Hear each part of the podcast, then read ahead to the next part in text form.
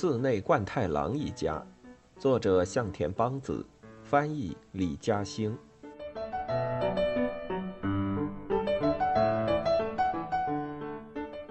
梅雨来客。一到梅雨季节，周平总是觉得难熬。和父亲贯太郎一样，周平也是个急性子，觉得下雨就应该有下雨的样子。夏天午后或是傍晚时分，那种哗啦啦的下上一阵，又雨过云收的干脆阵雨，才合他的胃口。不知是不是因为早上一起来天就阴得沉实，所以头也觉得晕乎乎的。已经入夏这么久了，却从来没有过一个大晴天，每天都是这样闷乎乎、不爽利的天气，像极了落榜苦读的浪人生活。周平百无聊赖，信步走进院子里，看到树枝上爬着一只小小的蜗牛。蜗牛在枝，天下万物各适其宜。周平想起了英国诗人勃朗宁的名句。今天一天又要平淡无奇的过去了。吃早饭的时候，周平还在这么想着，觉得好没意思。但是周平没想到的是，这一天的热闹超乎他的想象。首先是严老从大阪回来了，本来是因为神经痛的老毛病过去休养，顺便也从长久的工作中解脱一阵，但与成为儿子的累赘相比，严老似乎更喜欢坚持工作，自食其力，所以很快就又回来了。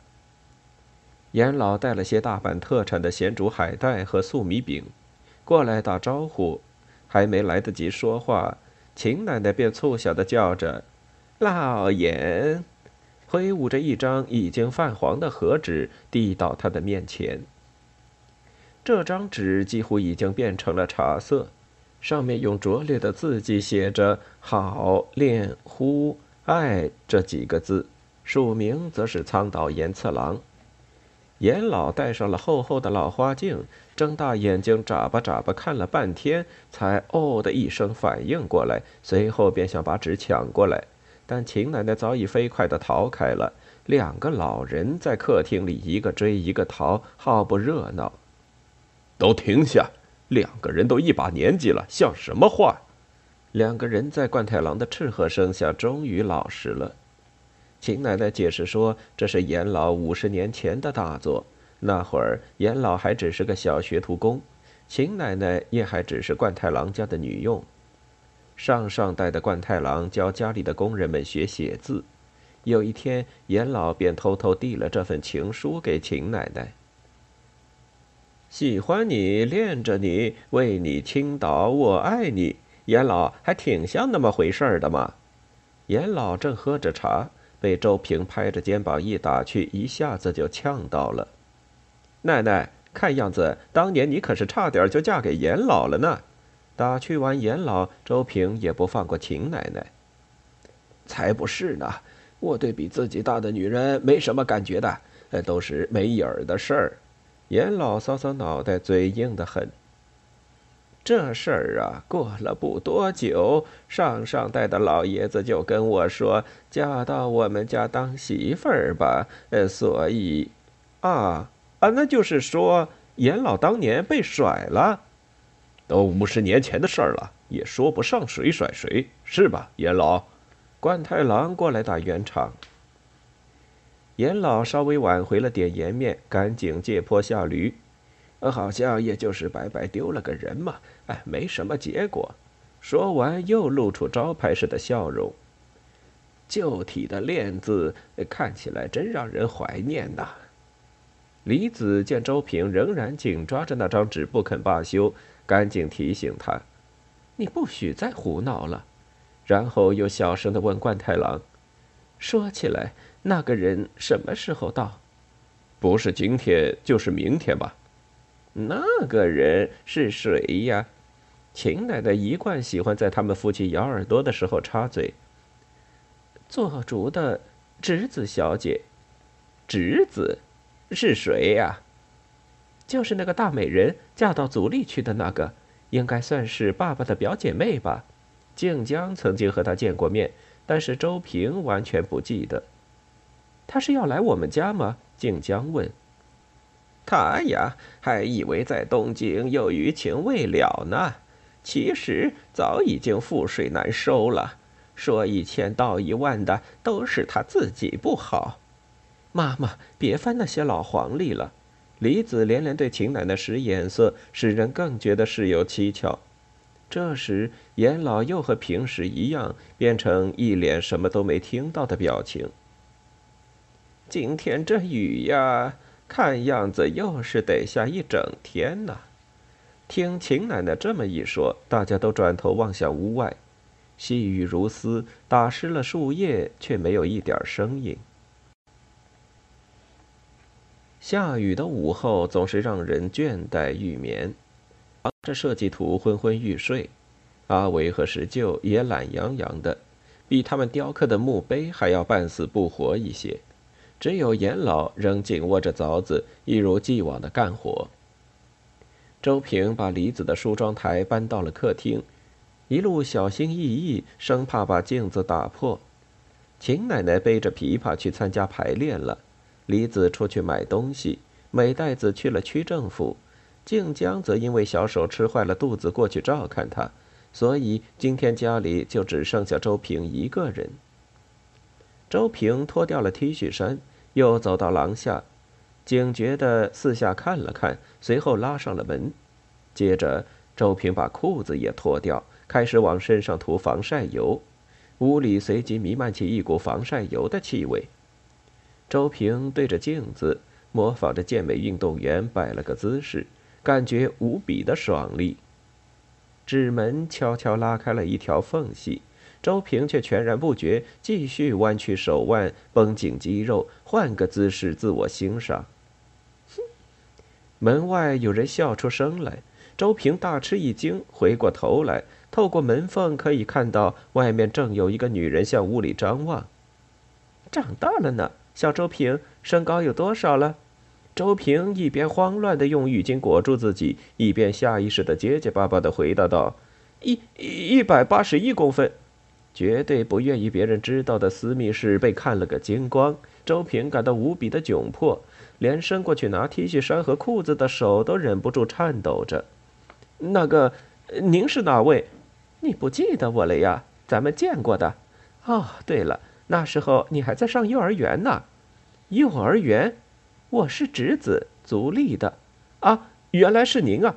今天早上他们还说起阿姨您的事儿呢，叫阿姨多让人难过，直接叫名字吧，侄子小姐。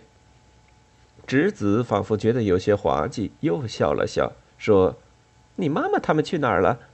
去赚钱买东西了，应该快回来了吧？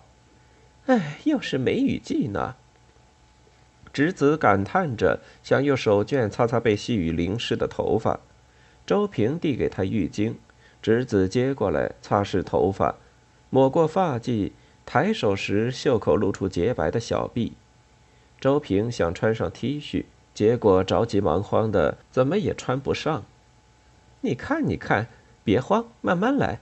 侄子正要上前帮忙，又看到周平涂过防晒油，便劝他：“先别急着穿。”你不是涂防晒油了吗？不擦干净就穿衣服的话，皮肤会起疹子的。侄子用浴巾使劲儿地帮周平擦后背，周平自己也不知道为什么，莫名觉得背上汗毛直竖，竟起了一身的鸡皮疙瘩，赶忙打住：“好，好了，好了，干净了。”说完，赶忙一把抢过 T 恤和裤子，躲到厨房去了。慌忙中还撞到了茶壶，一路叮铃当啷。好容易冲进厨房，想给客人倒茶，手却抖得怎么也倒不成。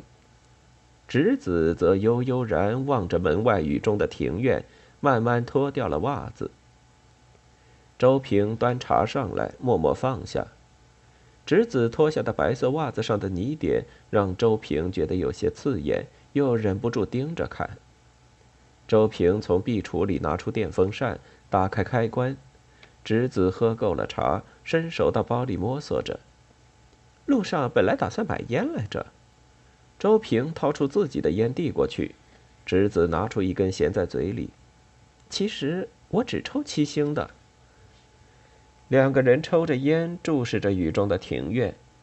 细雨如轻烟般降下，屋里的电风扇摇着头，发出宛如蚊蝇般的轻响。下雨天抽烟，味道和平时不一样呢。周平将烟慢慢吸入肺里，回味着说道。这时，便门处传来响声。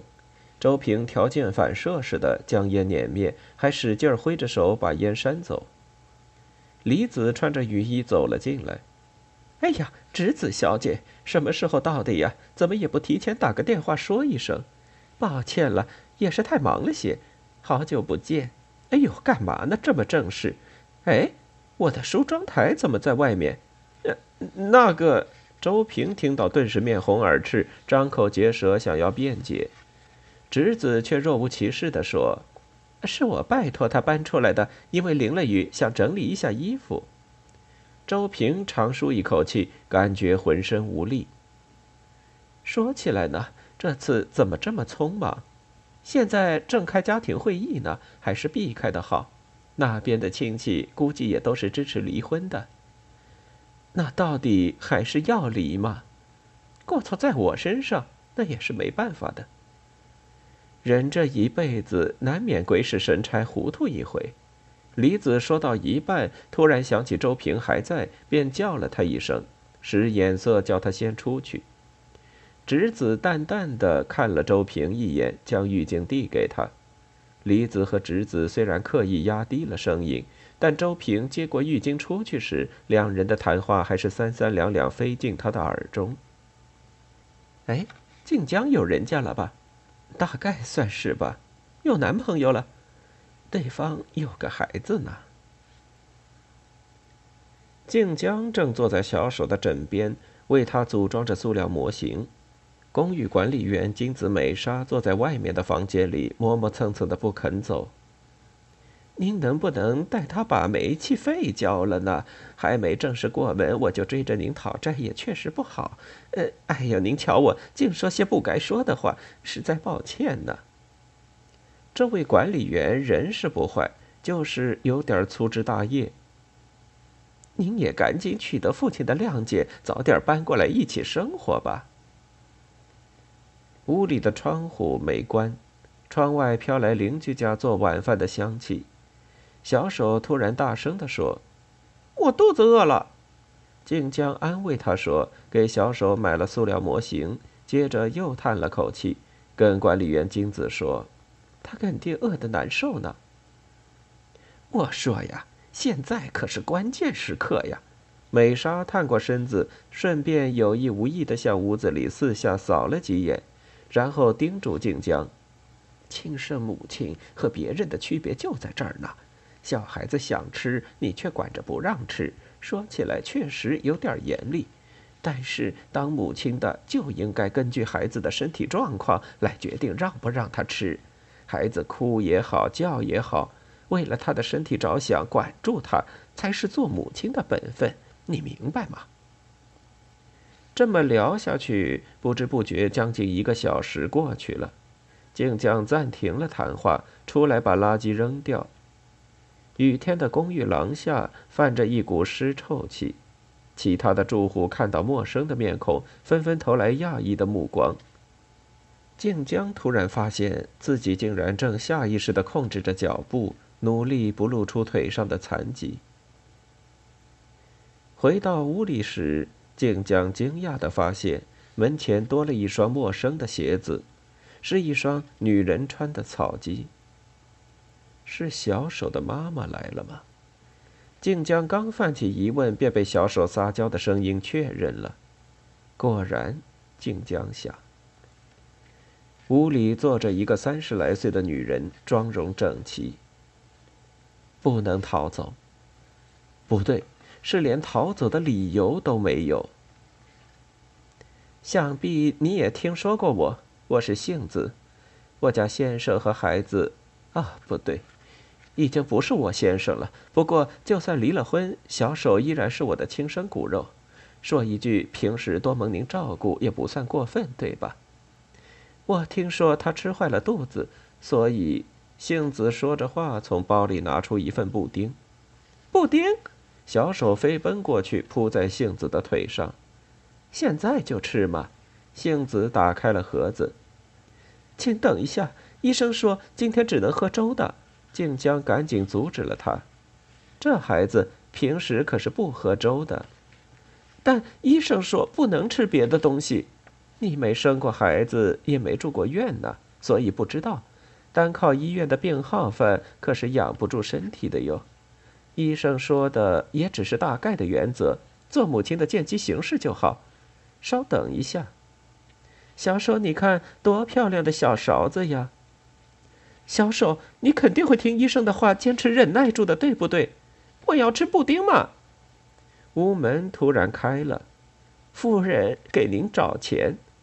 管理员美莎探进身来，看到两个女人严阵以待的架势，惊讶的瞪圆了眼。静江起身走了出去。如果只有自己一个人在，静江还能忍得住。但现在他无法忍受如此狼狈的场景被外人看到。静江拖着左腿走到公寓门口的时候，正遇上下班回来的上条。你这是怎么了？上条把静江半抱在怀里摇晃着，想问个明白，但静江此时心里满是委屈，根本不知从何说起。到底发生了什么事呢？我，上条先生，再见了。静江突然推开上条，头也不回的跛着腿走了。